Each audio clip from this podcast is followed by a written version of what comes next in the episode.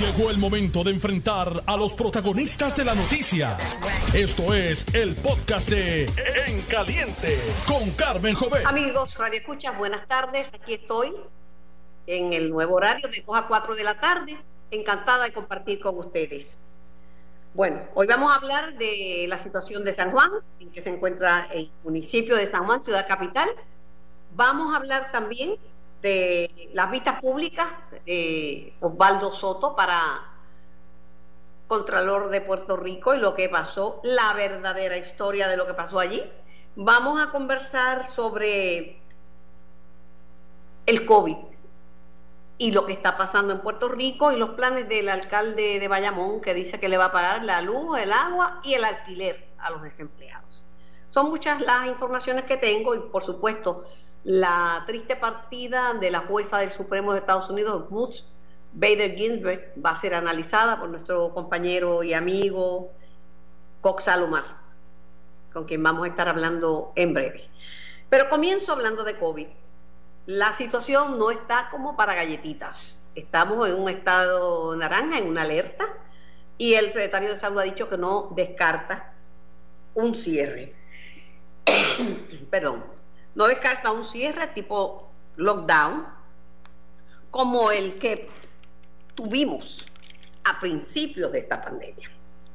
Dice que la gente ha dado a guardia, que no se están observando las reglas y que eso es lo que procede, lo están contemplando. Tengo al doctor Javier Morales para su reacción. Saludos, doctor, gracias por su tiempo y por compartir. Buenas tardes, Carmen. Eh, gusto saludarte. El mismo preocupada con esto, preocupada, bien preocupada. no baja la tasa de positividad. Eh, según el director del Instituto de Estadística, está más alta que en Estados Unidos. Eh, porque está en, en, algunos sitios, en algunos pueblos está en un 12%, en otros está en un 10, en otros está en un 11%, pero que es alto y el número de muertes continúa. Y lo que dijo el secretario, que están contemplando la, la posibilidad de un lockdown. Eso sería algo muy triste, lo del lockdown, porque este, no, Puerto Rico no aguanta económicamente eso, pero te tengo que decir que nosotros somos los responsables de lo que está ocurriendo, Carmen. no es este, nadie más. No es nadie más. somos nosotros. Entonces no nos quejemos porque eh, nosotros somos los responsables. Tú, mira, yo he visto fotografías de los sitios en la montaña de Puerto Rico, en el oeste de Puerto Rico, en la Parguera, eh, eh, eh, gente, o sea, ahí no, ahí no hay control ninguno. O sea, eso es, a veces quien pueda, la gente se va en su bote a... La misma actividad en Morovis que vinieron de Estados Unidos a organizarla aquí, aquello era un salpa afuera. Una juventud, muchos de ellos son gente educada, universitarios, uno encima de otro sin mascarilla, con un palo en la mano, brincando y saltando, como en la las fiestas de COVID que hacen en las universidades de los Estados Unidos. Sí, sí. Lo mismo. Ese joven, y ese joven, ese joven va a contaminar a papá y abuelo. Entonces, este, y van a brincar que qué se está haciendo, qué está haciendo el gobierno, qué está haciendo el Departamento de Salud. Pero yo, Carmen, yo entiendo que sacando esta actitud paternalista nuestra, que es natural en nuestra cultura, no, joven, tú eres responsable, si es un familiar tuyo mayor que tú quieres, si le ocurre algo, asume, asume responsabilidad, no llores, asume responsabilidad, porque yo entiendo que el pueblo tiene que asumir esa responsabilidad. ¿Qué más uno puede hacer? Una campaña educativa, ¿cuántas campañas educativas se van a hacer? ¿Cómo las van a hacer? Pero a la fin y a la postre es el ciudadano, el joven, que no está siguiendo las reglas este, mírate la, pues, la fiesta de Morovi, la fotografía, están todos con un trago en la mano y uno al lado del otro gritando y, y, brincando después de, cuatro tragos que DH. Nadie le importa nada, tú sabes. Este, eso es la realidad y la estamos viviendo. Y afortunadamente todavía yo veo que las hospitalizaciones no están como yo esperaba que estuvieran, afortunadamente.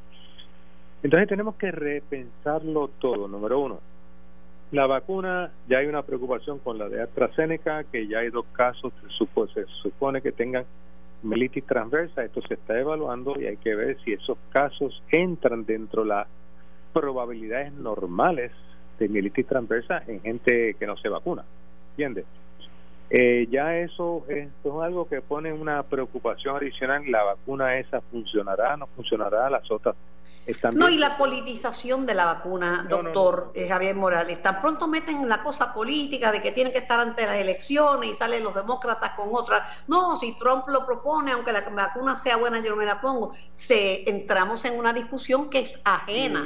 Entonces, el CDC ajena a lo que es la, la discusión salubrista. El CDC cambiando de opinión y dando unas instrucciones y después revocándose a sí mismo y el FDA presionando a la farmacéutica. Esto es una cosa que nunca antes se había visto. No, Carmen, eh, eh, eh, esto, la presidencia de, del, presidente Trump ha, ha logrado desprestigiar al FDA y ha logrado desprestigiar al CDC, donde el CDC, entre los colegas míos, el CDC dice algo y dice, ajá, vamos a analizar esto, a ver si es verdad, si no es verdad, si tiene razón, no tiene razón, si, si es una media verdad. Y eso yo nunca, nunca lo había visto en todos mis años de médico. Eh, es una, es una verdadera. por, por primera vez yo he escuchado a un presidente de los Estados Unidos decirle a una autoridad salubrista que puede estar equivocado o no, pero públicamente decirle, no, lo que pasa es que el hombre está confundido. Sí, no, eso, eso, eso es irrespetuoso, eso es irrespetuoso. Ahora te digo bien, yo soy un fiel creador de las vacunas. Ahora, en lo que llegan las vacunas, mira, Carmen, esto es bien sencillo. Un embarazo toma nueve meses. ¿Ok? Tú no puedes cocinar un bebé en menos tiempo sin tener problemas. Hay veces que los bebés hay que sacarlos antes por un problema de la madre o, un parto prematuro. Pero, con el riesgo que conlleva adelantarlo. Claro, yo llevo un riesgo tú meter una vacuna antes de tiempo conlleva un riesgo porque, por ejemplo, eh, eh, esta mielitis transversa que probablemente tenga, no sé si tendrá o no tendrá que ver con la vacuna, eso hay que analizarlo. Pero otras cosas que tú puedes ver y las vas a ver en la, en la fase 3, la mayoría de los problemas los ves en la fase 3, pero acelerar esa fase, uy, eso es peligroso, Carmen, peligroso. Pero mire, el doctor Fauci le habló a una delegación de nativos americanos y lo felicitó porque habían bajado el COVID y no fue con vacunas, bajaron el COVID tomando acción social. Empezaron eh, todos con mascarillas y la misma comunidad eh, de nativos americanos vigilando quién no tenía mascarillas, distanciamiento social, ningún contacto eh, cercano con, con, la gente, lavado de manos, fuera de los espacios cerrados y sin ventilación, haciendo al aire libre todas las recomendaciones que había dado el doctor Fauci y bajaron el COVID. Claro, claro, Carmen, claro.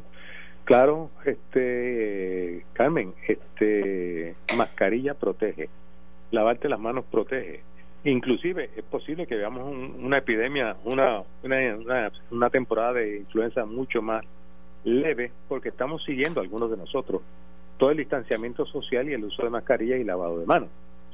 Pero, este, Carmen, en Puerto Rico no importa, a menos que tú se encierres el país, y eso sería, eh, yo no creo que debe cerrar el país, pero si la gente no toma acción... Pero, doctor Javier Morales, lo que dijo ahorita ya es una realidad, porque los países del sur pues tienen el invierno y el otoño en lo que para nosotros es verano, y ya vieron, ya comprobaron en estos países, en, en Argentina, en Uruguay, en Paraguay, eh, los más al sur, probaron que la influenza fue muchísimo menor que en años anteriores.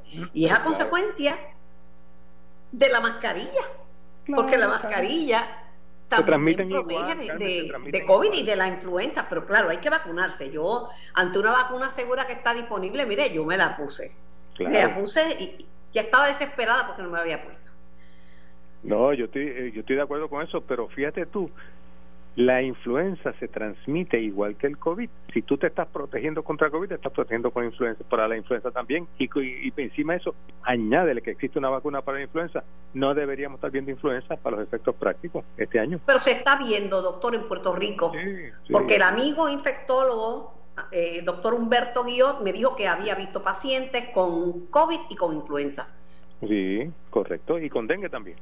Este, sí, pero dengue tiene una vacuna que está aprobada por el FDA que es 60% efectiva. No es tan buena, pero funciona. Y este, pero influenza es una cosa que tienes todos los años. Mira, Carmen, oír una persona que diga que, no me pongo la vacuna influenza porque me da influenza, las veces que me la he puesto me ha dado influenza, Carmen, eso es una vacuna de virus muerto.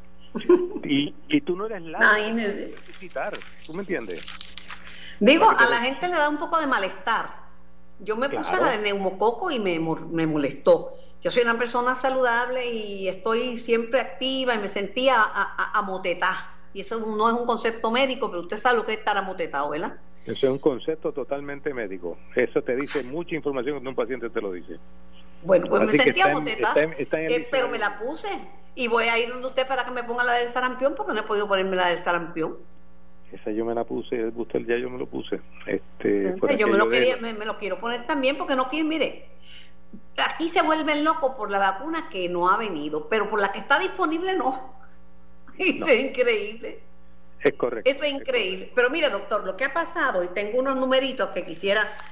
Mire, la última vez que hablamos de AstraZeneca, que tuvieron el, caso, la reacción de, esta persona, que pararon la investigación de, de este síndrome neurológico, la mielitis transversa, explicamos lo que era, pero para el que, como cambiamos de horario, estamos de 2 a 4, a lo mejor la gente no entiende qué es lo que es esto pero no es una condición este, tonta, es una condición este, seria, que sería bueno que la explicara de qué se trata.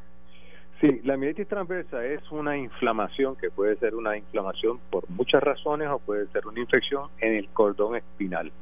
Y esto lo que hace es que te causa una debilidad y hasta inclusive parálisis de las extremidades inferiores. Todo depende del nivel donde esté la mielitis transversa. En este caso, el primer caso aparenta ser de AstraZeneca que el paciente tenía eh, subclínicamente síntomas que no ahí se había dado cuenta de esclerosis múltiple y ahí le explotó este el primer episodio de esclerosis múltiple eso todavía no está claro y entonces pues eso de esclerosis múltiple pues le puede coger el cordón espinal y causar una, una parálisis ahora aparenta haber un segundo caso que se está estudiando a ver qué es lo que lo causó. Muchas veces... Pero ya no podía ser tanta coincidencia, ¿ves?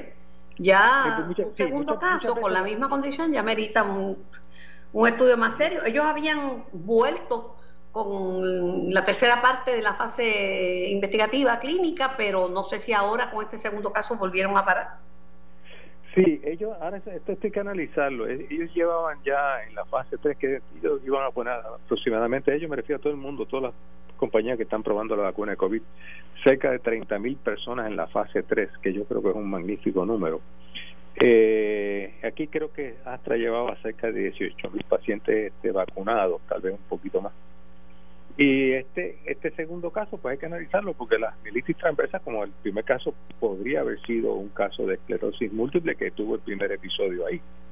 Eh, pues, Pero hay que descartarlo, porque lo más importante de una vacuna, además de que sea efectiva para lo que se hace, es que se asegura. Mire, Rusia fue, tuvo la, la vacuna rápido.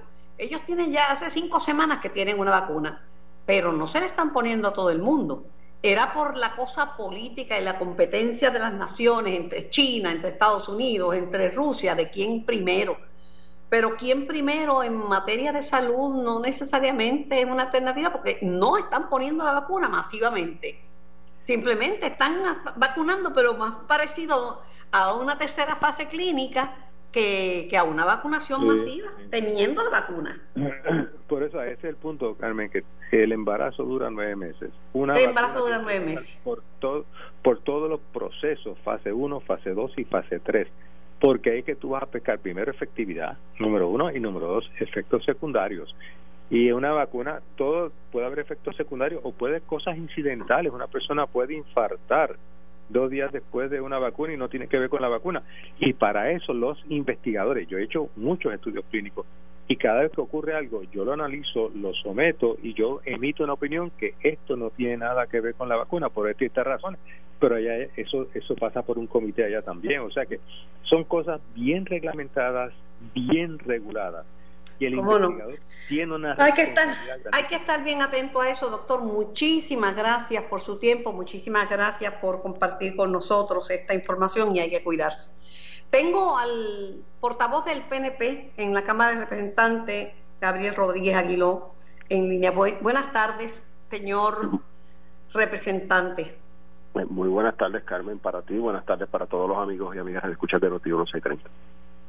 Le dieron como apillo de película a Osvaldo Soto, una cosa que no vayan a confirmar, pero aquello era humillante. Mm, bueno, por mi parte, yo, yo la cuando estuve presente, ¿no? Lo que se hicieron fueron cuestionamientos eh, pues cada legislador tiene su estilo de cómo preguntar, ¿no? Pero no, no creo que fue a ese nivel, ¿verdad? Que tú describes. De no, lo que pasa es que parecía, mire, lo mismo se dijo muchas veces, usted nunca ha hecho ni una auditoría, no puede ser auditor, usted este, no tiene la experiencia. Bueno, tiene algunas experiencias, quizás no tiene experiencia para el cargo. Este, comunicación, pues comunicación supo, tiene que tener porque ha comunicado ha estado como secretario de Asuntos Públicos. Y no estoy diciendo que, sea la mejor persona para el cargo, lo que le quiero decir es que nadie este, es absolutamente dispensable, o sea, algunos, algunos méritos tiene que tener, ¿verdad? Pero él insiste en quedarse, él dice que no se va a quitar. Y luego la gobernadora había dicho, Jodí, que, ella, que él, él había conseguido el endoso de los auditores y de los empleados de la oficina del Contralor. No sé qué, cuál es su posición sobre eso. Sí, pero fíjate, sobre ese tema en particular es uno de los cuestionamientos que se levantaron ayer. Y precisamente el, eh, sí hubo un documento donde se expresa en esa dirección, pero cuando se va al detalle, si hubo una, un referéndum, una reunión para que la organización endosara al nominado, eso nunca ocurrió. ¿De dónde salió la carta? Pues no sabemos, no se pudo explicar. Así que no, no fue que la organización eh, llevó a cabo un proceso de votación, una resolución para endosar al nominado, sino fue una carta que generó alguien en la organización y, eso fue lo que se presentó y eso causó molestia entre los legisladores porque se, se, se, entiende que se está dando se está tratando de proyectar algo que no no real que no es real ¿ves? No a nombre de la organización, sino aparentemente alguien dentro de la organización. Y eso fue uno de los cuestionamientos importantes que se dieron en, en, la vista, ¿verdad? Porque no se puede tampoco inducir error a una comisión y a los legisladores para que tomen una postura cuando la información no es totalmente correcta. Y eso, eso parte es importante. Él no tenía, de antemano se sabía que no tenía los votos en, en la, en la Cámara, porque ya lo había dicho el presidente de la Cámara y ya yo había escuchado a los a los representantes expresarse negativamente contrario a ese este el mismo el mismo presidente de la comisión de salud había dicho que Oscar Morales que él había hablado mal de la cámara y lo mismo que repitió Denis, Denis Marcos o sea que esa vista él decidió ir pero los resultados eran bien predecibles y anticipables. Bueno él pudo haber hecho mejor trabajo créeme eh, pudo haber obtenido eh, votos adicionales de los que pueda tener, de los pocos que pueda tener en este momento, de la mayoría, pues sabemos que la minoría va a votar en contra, no importa que puede ser una estrella, le va a votar en contra por el momento histórico que nos en que estamos, ¿no? Eh, pero ciertamente de la mayoría, como yo y otros compañeros, estaban dándole espacio para, para no pasar juicio sobre él sin conocerlo, porque ciertamente no lo conocemos, pero en ese proceso de preguntas, respuestas, de, de, de, de quizás ustedes, ¿verdad? Como ustedes piensan, eh, como eh, comenzaste la entrevista que... Pues yo me moría de vergüenza nada más de escuchar eso. Yo digo, Dios mío, yo no aguantaría que me estuvieran diciendo esas cosas que yo prácticamente no silo para nada delante de todo el mundo. Pero es un momento donde se mide el carácter y se mide el temple de la persona y más a una silla como, como estamos hablando de esta el control de Puerto Rico a 10 años, ¿no? Así que ciertamente si, si hay preguntas difíciles, hay preguntas duras, unos tenemos la forma de cómo hacerlo y otros tenemos otra distinta, pero ciertamente pues eh, es parte de esa dinámica para tú probar al entrevistado. En este caso, está solicitando una plaza a 10 años, ¿no? Yo creo que es importante y una plaza significativa a nivel constitucional, que es el Contralor de Puerto Rico. Así que, ciertamente, pues, Ahora va el Senado, el Senado se prepara para pasar el eh, juicio, para evaluar esa designación. Ya el presidente del Senado dijo, digo en este programa que cuenta con su voto. Sí, eh, hay varios compañeros que han, públicamente han dicho que están con él y otros por las preguntas que hicieron podemos concluir que están a favor, pero no creo que tenga los votos suficientes en la Cámara para poder lograr la confirmación. Eh, honestamente te lo digo, Carmen. ¿Y en el Senado? Pues no sé, no sé honestamente en el Senado, no, no he hablado con los senadores, yo respeto mucho eh, la autonomía del Senado en cuanto a estos asuntos. yo pero esperamos a ver qué va a hacer el Senado, si va a hacer una vista o simplemente pues lo van a bajar a confirmarlo el día 28, que es que ellos tienen la sesión, nosotros sesionamos el día 29. Gracias por su participación, gracias por darnos sus puntos de vista. Eh, y gracias por contestar nuestra llamada. Yo voy a la pausa, era Gabriel Rodríguez Aguiló, portavoz del PNP en la Cámara de Representantes. Voy a la pausa y regreso con más de En Caliente. Estás escuchando el podcast de En Caliente con Carmen Jovet de Noti1630. Sí, porque la cosa está terrible, ¿sabes? Están a punto de considerar otro lockdown por la alta positividad y porque mucha gente sencillamente no han hecho ningún caso a la orden ejecutiva. Sí, pero Carmen, eh, yo creo que el, el secretario está más bien tratando de, llevar el mensaje de la urgencia eh, de lo que representa protegerse para evitar que la propagación sea mayor y se nos tienen los hospitales. Sí, pero no, no es como para que la gente tome acción, es que los números están altos. Mira, el día 10 de septiembre se rompió un récord de contagio, el día 10 de septiembre, que fue hace poquitito, y los muertos ya son más de 609 y eh. la mayoría son adultos de 60 años o más, o sea, eh. esto la positividad está más alta que en Estados Unidos y Estados Unidos fue, eh, es el corazón de la pandemia, donde más casos ha habido. Y aquí está más alta la positividad es en por ciento, ¿verdad? Aquí está sobre un 10% cuando debíamos estar en un 2 o un 3. Sí, pero cuando vemos, cuando, cuando lo vemos en, en el contexto completo global, la urgencia que está eh, mencionando el secretario es porque él está consciente de que vamos a tener que aprender a convivir con este virus en lo que aparece una vacuna, porque de lockdown en lockdown vas a crear una enfermedad todavía peor. Claro, no, pero aquí son cosas malas y cosas peores, porque lo cierto es que tampoco podemos aguantar que se estén muriendo 10 personas mayores todos todos los días que ese es el mm. promedio, 10 personas, entre 8 y 10. Este, eso está brutal, digo, y, que la infección ya es comunitaria. Mira, el 67%, y eso es alto, es en actividades familiares que se contagian y los contagian a los padres, se mueren los padres y se mueren los abuelos. Pero a eso mismo es que voy por lo siguiente. Eh, peor es que tengamos lockdown y entonces la gente no vaya a sus citas médicas y el que padece de alta presión y el que tiene otras condiciones no va y se da el tratamiento correspondiente, no darse el tratamiento correspondiente, entonces está de que pueda perder la vida. O sea que pueden morir por aquí o pueden morir por allá. Pero el lockdown no prohíbe las citas médicas. Lo que pasa es que el mensaje que dio el gobierno, y lamentablemente yo participé en ese mensaje y muchas figuras, era un mensaje equivocado. El primer mensaje decía quédate en tu casa. y, y había que decir quédate en tu casa pero si estás enfermo, vete al hospital. Si tienes una cita médica, acude. Porque no es quédate en tu casa aunque estés enfermo. Ahí porque la gente lo entendió mal. Es quédate en tu casa para evitar contagio. Pero si tienes, si tienes una emergencia, tienes que ir a un hospital. o sea, es correcto, pero un mensaje equivocado que dimos. Yo le dije, sácame ese mensaje porque me he dado cuenta que eso no es lo que queremos. Pero, estamos hablando de este proyecto que tú le has presentado a la comunidad de Bayamón que se llama Emergency Solution Grant. ¿Este es un dinero que tú obtuviste del gobierno federal? Sí, mira, estos son dineros que llega del gobierno federal para ayudar a las personas con el pago de renta, aquellos que están alquilados.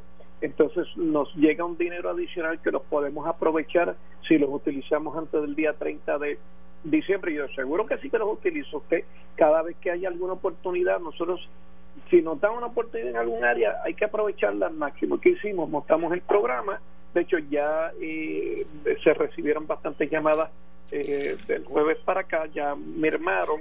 Eh, tenemos unas 360 solicitudes que entendemos que califican.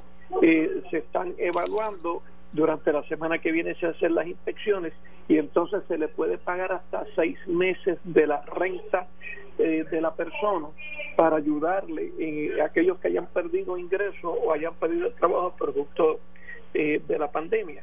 Es bien importante aclarar, eh, Carmen, que no califican aquellos que tienen sección 8 porque ya reciben una ayuda federal o aquellos que reciben subsidios de agua y luz eh, de, otros programas o aquel que vive en un residencial público porque ya está recibiendo una vivienda, está recibiendo una ayuda federal.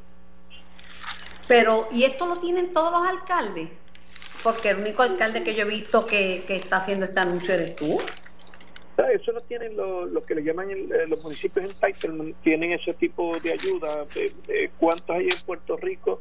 Debe haber como 15 aproximadamente que pudieran estar recibiendo este tipo de ayuda. ¿Y a dónde tienen que ir las personas que tienen la necesidad para beneficiarse de esto? Pueden ir a Ciudad Dorada y en la carretera 167 al lado de la urbanización Cana o pueden llamar al 799 1820 o el 780 8447. Me parece algo bien bueno, tú sabes, porque que le corten la luz, que le corten el agua y que encima no tengan para pagar el alquiler de su casa, eso es bien triste. Pues me alegro, me alegro que esté este proyecto y quería llamarte para que la gente lo sepa y para que lo soliciten, para que se beneficien. Muchas gracias Carmen siempre por ayudar a la gente a través de tu programa. No, está tremendo, te felicito una vez más. Un abrazo fuerte, Ramón. Gracias, cuídese mucho. Y mi saludo para el verdadero Ramón. Ramón Luis Rivera Padre. Ese fue el primer Ramón que conocí. Tengo al representante independentista Denis Márquez. Eh, saludos, Denis, buenas tardes. Saludos, Carmen, buenas tardes, buenas tardes a todos los radio escuchan. Ay, a ver, ayer yo me iba a morir, yo metí la cara debajo de, una almohada en esas vistas de confirmar de, de, Osvaldo Soto. Yo no, le dieron como a pillo película, yo no sé cómo él se quedaba allí. Eh, fue bien, tiene que haber sido súper difícil para él. Bueno, para él, pero sobre todo, Carmen, yo creo que para el país que tuvo que estar viendo ese proceso que se pudo haber evitado número uno, si la gobernadora no lo hubiese nominado, número dos, que no hubiese aceptado, porque estamos hablando de la posición de fiscalización de los miles de millones de dólares del gobierno de Puerto Rico de mayor envergadura en el país, de carácter constitucional que le responde a la Asamblea Legislativa. Y uno no podía, por lo menos era mi posición, yo me preparé y estudié y investigué Ay, cuando yo oí esa de las declaraciones tuyas, que fue como una pela, yo dije, ay, Dios mío. Pero él insiste que se va a quedar, que no se va a quitar. Y ahora sesiona, aunque se ve que cuesta arriba su confirmación, pues la Cámara va a sesionar el próximo martes para ver cuál va a ser la acción del Senado, que tiene sesión el lunes con relación a la designación de Soto. O sea que para él esto no ha terminado.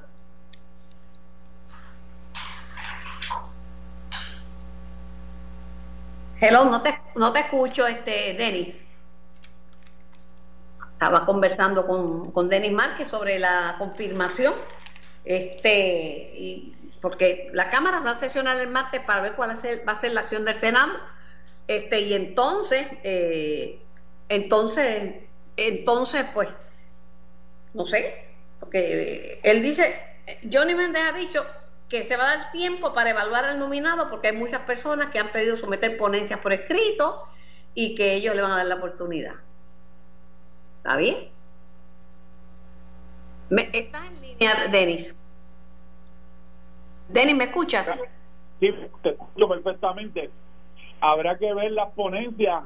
Yo no solamente lo interrogué a él, yo me quedé el resto de la tarde y escuché a Alex Contralor Manuel Díaz Saldaña, que a preguntas mías señaló de manera directa que no a él no lo nombraría ni como Contralor ni como comunicador de su oficina. El profesor González Taboada, catedrático 50 años en la Universidad de Puerto Rico en contabilidad, una figura súper conocida en la universidad, hablaba de que esto no era un asunto de requisitos mínimos, sino que ante la realidad social de requisitos máximos y la presidenta del Colegio de Contadores Públicos Autorizados también nos daba la importancia, un panorama de la importancia de sí, Es tan importante que el Contralor sea una persona versada en contabilidad, un contable, un contador público autorizado, autorizado, ¿por qué no añaden eso este, entre los requisitos para ser confirmado y se, se evita la gente de pensar que puede sin poder?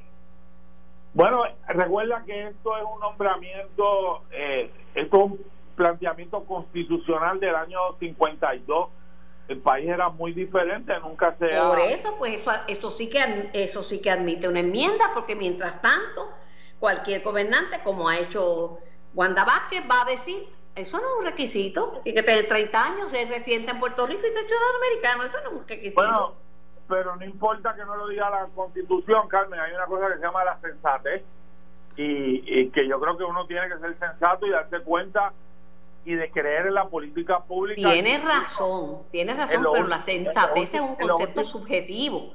Hay gente que te dice una cosa que es una barra basada y piensa que está diciendo la sensatez más grande del mundo, pero yo creo que si fueran bien claros, el job description, como dice el americano, la descripción de la, miren, un contador público autorizado, porque una persona que, como dijo, como dijo una persona que no ha hecho una auditoría no puede auditar pues vaya al grano, vaya y ponga esto claro.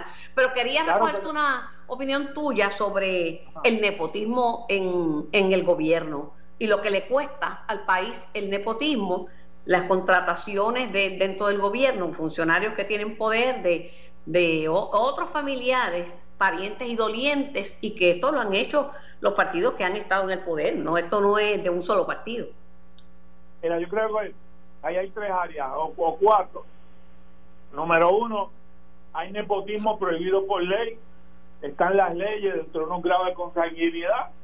No obstante, hay unos nepotismos que se dan dentro del marco incluso de la propia ley porque lo excede o se den otras agencias de gobierno, no es la que trabaja la persona que hace el nombramiento o hay algún tipo de dispensa. Pero eso, esos dos aspectos no pueden ser un obstáculo, un óbice para para la actuación correcta en el país, porque al fin y al cabo no solo es un uso posible de más de fondos públicos, sino también es un mensaje de que el principio del mérito, que no es otra cosa, que deben ser los más altos los que entren al gobierno en su nombramiento, clasificación, las mejores competencias, las mejores cualidades, pues el mensaje a la ciudadanía es que el clientelismo político también se manifiesta de esta forma, no solo en contratos, no solo en feedback, no solo empleado fantasma, es que yo tengo el poder, nombro y como lo vi yo durante 20 años de abogado en el empleo público, defendiendo trabajadores que no, les, que no les daban los puestos, que no los reclasificaban, que siempre nombraban a los mismos de siempre, pues eso es un mensaje terrible para el país y además un elemento de corrupción política también.